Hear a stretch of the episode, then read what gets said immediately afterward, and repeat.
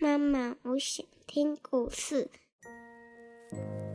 亲爱的小宝贝，你现在可以用你舒服的姿势躺下，眼睛轻轻的闭上，让苹果妈妈一天说一个故事，陪你进入梦乡。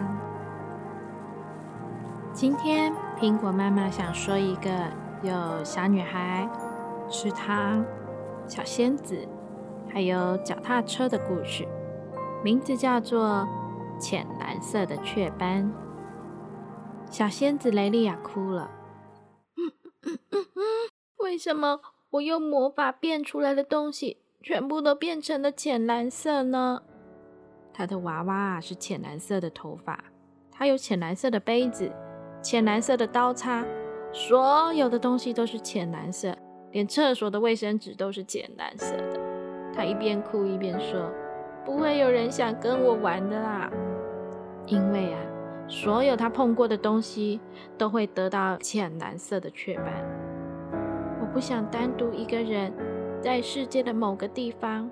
我相信一定有人会喜欢浅蓝色的。雷利亚开始寻找喜欢浅蓝色的朋友。他在花园里碰到了安娜，安娜正努力的想把她的脚踏车给修好。她戴上了工作用的橡皮手套，这样修理车子的时候就不会沾到脚踏车上脏脏的机油。如果脚踏车的链条没有掉下来，我早就在湖边玩了。安娜生气地说。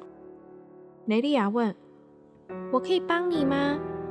安娜很高兴地说：“当然啊！”他拿了另外一只手套给雷利亚。哎，对呀。戴上手套，脚踏车就算被我的手碰到，也不会出现浅蓝色的雀斑。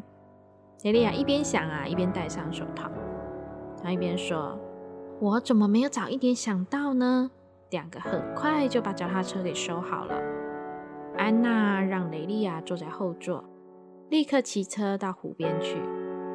当他们骑到岸边的时候，吓了一跳，因为湖水都是灰色的。我的颜色掉光了，没有人喜欢在我的里面游泳。